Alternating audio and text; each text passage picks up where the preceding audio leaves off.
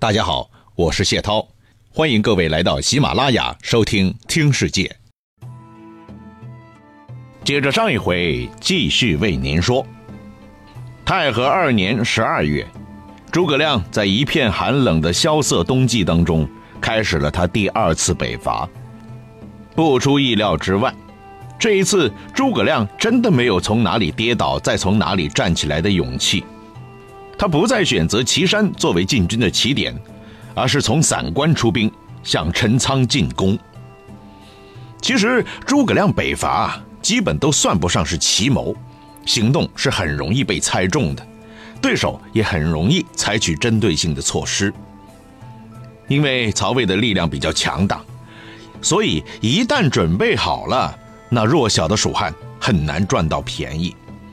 这也是诸葛亮屡次北伐无功而返的原因之一了。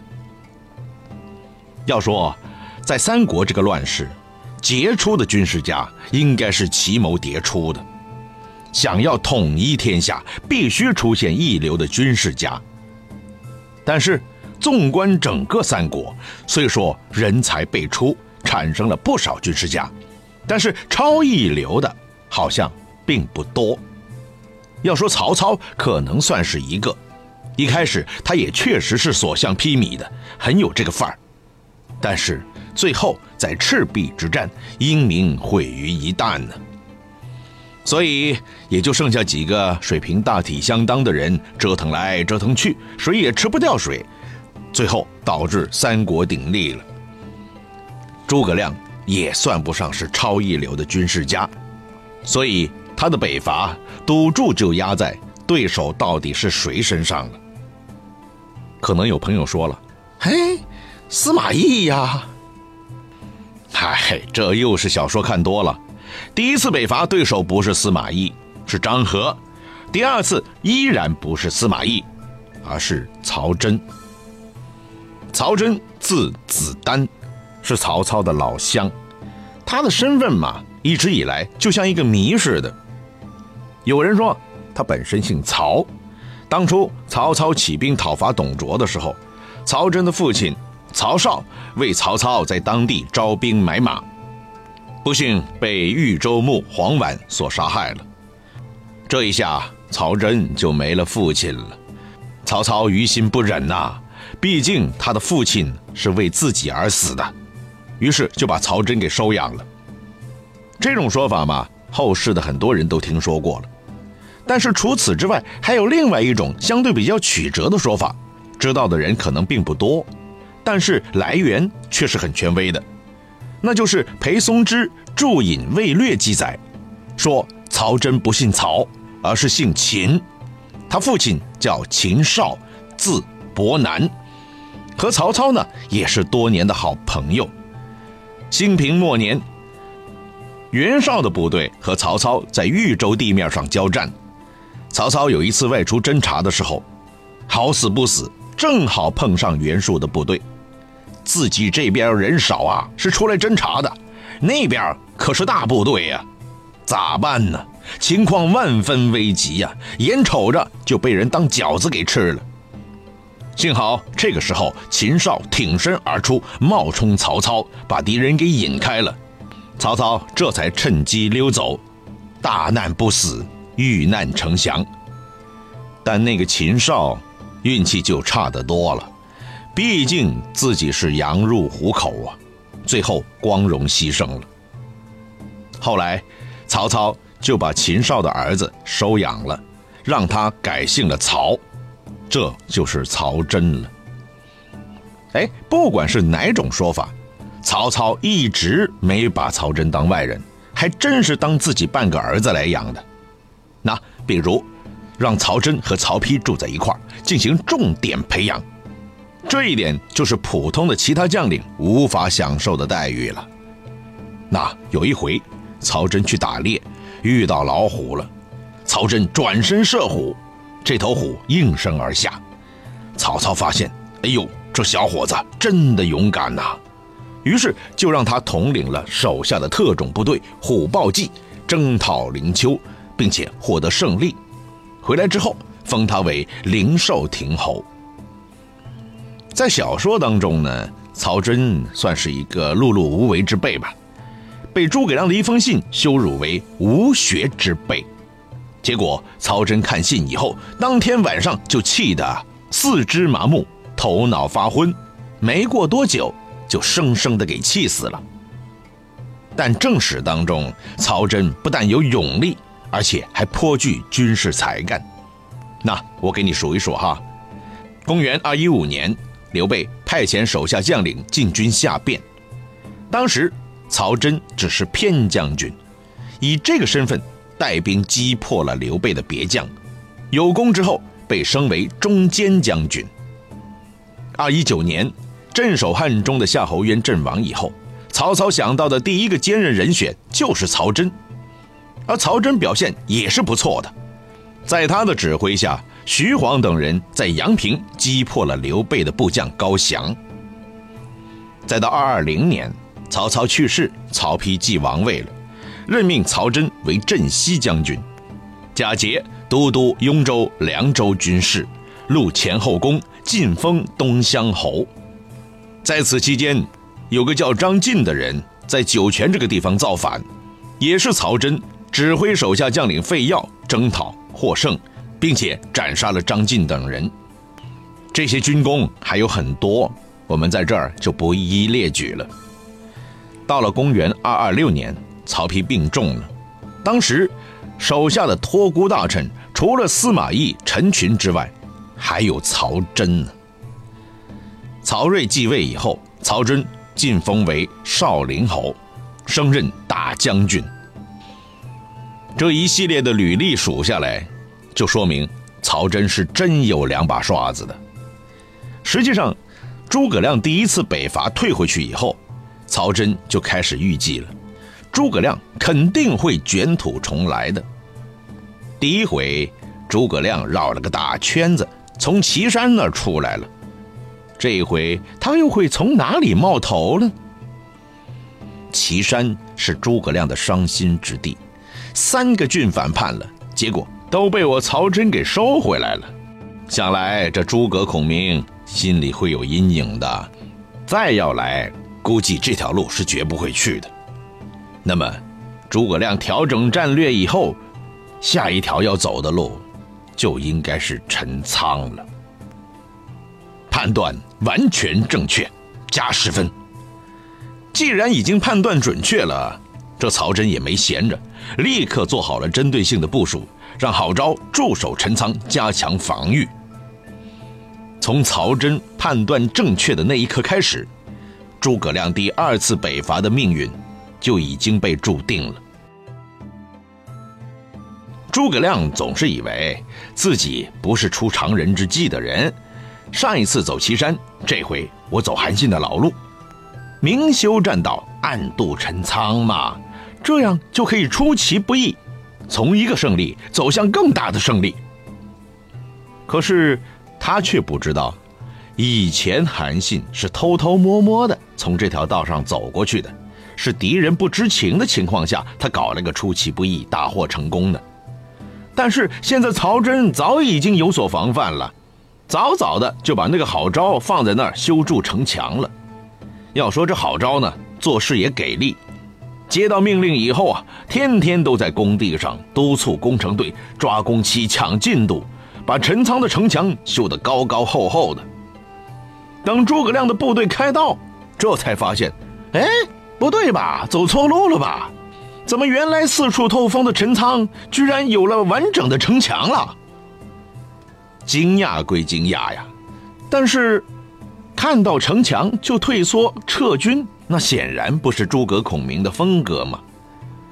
他仔细观察了一下，哎，这城墙看上去挺新鲜的嘛，应该是刚修不久。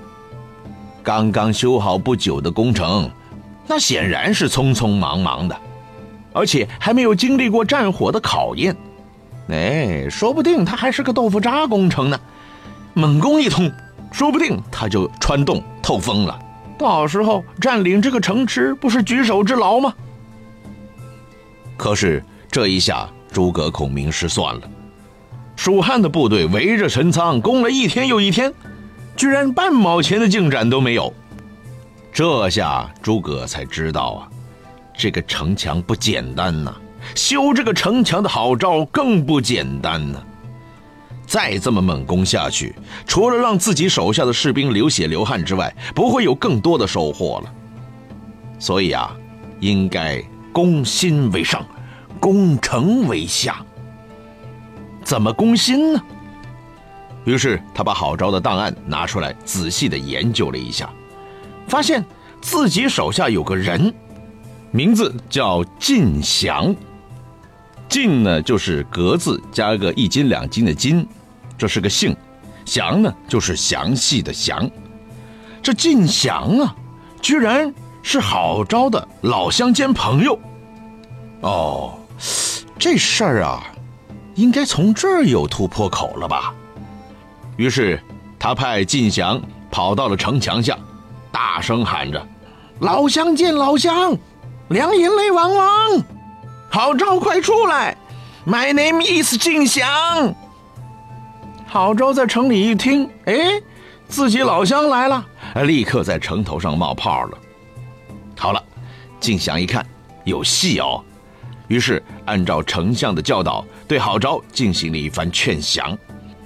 看着自己的老乡兼老友在城底下动之以情，晓之以理，郝昭立刻就明白了，这是无事不登三宝殿呢。哼，你来。我就得心软吗？所以他也基本面无表情，也没说请这位老乡入城叙旧，而只是站在城墙上，大眼瞪小眼的居高临下的交谈。好了，等晋祥终于说完了，郝昭就在城墙上喊着了：“你说的很有道理，不过老伙计啊，你比我更更知道。”咱魏国的法度是很严的，我的人品你也了解吗？嗯，我一直以来是个爱国者，很受组织的重用和照顾。你呀，就不用再说下去了。你现在可以回去对诸葛亮说，让他继续猛攻吧。嗯，如果有本事，就把我弄死在这就算了。不要再玩花样啦！我是不吃这一套的，我是绝对不会投降的。这晋祥一看，也和自己这老乡态度很坚决嘛，自己的嗓子都快喊破了呀！哎，算了算了，先回去向丞相汇报工作吧。可是回去以后，诸葛还不死心。哎呀！这个是不是他在惺惺作态呢？第一次就投降，确实没面子嘛，对不对？所以诸葛亮很有诚意，让晋祥再回去一趟啊，你再去劝他一劝，或者还会成功的嘛。晋祥没办法了，只能回去继续呼叫郝昭，做最后的努力。远远的在城墙底下，扯着嗓子就喊了：“老乡啊，老哥们儿啊！现在城里城外力量对比，你是很清楚的。我们啊，有你 N 倍的兵力呀，再打下去，你肯定挡不住啊！还是早日投降啊，免得后果严重啊！”哼，好了，城墙上的郝昭一听，一喝。你这晋祥说话不客气了是吧？开始威胁我了，对不对？那我也不必像上一次那样讲究什么文明礼貌了。于是也大声的吼了回去：“该说的，我早就说完了，请你赶紧离开，不要在这里啰七八嗦的白费口舌，否则我是认识你的，但是我手上的剑是不认识你的。”晋祥一听，哎得，又吃了个闭门羹，只能又把话给带回去，向诸葛复述一番了。其实也难怪郝昭态度坚决。以前也提到过了，曹魏将领带兵啊，他的家属是要留在后方当人质的，前方表现不好，后方家属遭殃啊。这一招是很缺德，但一直以来都很有效。所以一向以来，整个三国的战争当中，曹魏的将领投降少，战斗力强，这也是重要的原因了。好吧，既然郝昭思想实在顽固，直接放话，刀剑无情，放马过去就是了。那诸葛亮也没什么好的选择了，连续两次了，这个面子挂不住啊。自己有几万人，郝昭城里才一千多。而对方的援军呢，还不知道在什么地方呢，所以加强进攻几次，没理由赚不到便宜嘛。于是诸葛下令展开第二波猛攻，而且以诸葛亮的风格，他要攻城可不是说一拍脑门，心火一上来就直接冲上去的。为了这第二次进攻，诸葛亮也做了精心的准备。他首先就搬出了自己两样进攻性的武器，包括云梯和冲车。云梯嘛，我们也知道，高高升起来可以把进攻的士兵送到城墙上。冲车呢，顾名思义嘛，就是主要以冲撞的力量来破坏城门或是城墙的武器，外面包裹着厚厚的一层铁甲，那作用看上去就相当于现代的装甲车了。好了，半空中的进攻有了，地面上的进攻也加强了。区区的陈仓城，你能抵抗多久啊？好招啊，好招！这回在诸葛亮面前，你呀就等死吧。这一场仗到底进行的如何呢？是不是诸葛亮以一边倒的优势取得最后的胜利呢？下一次，接着为您说。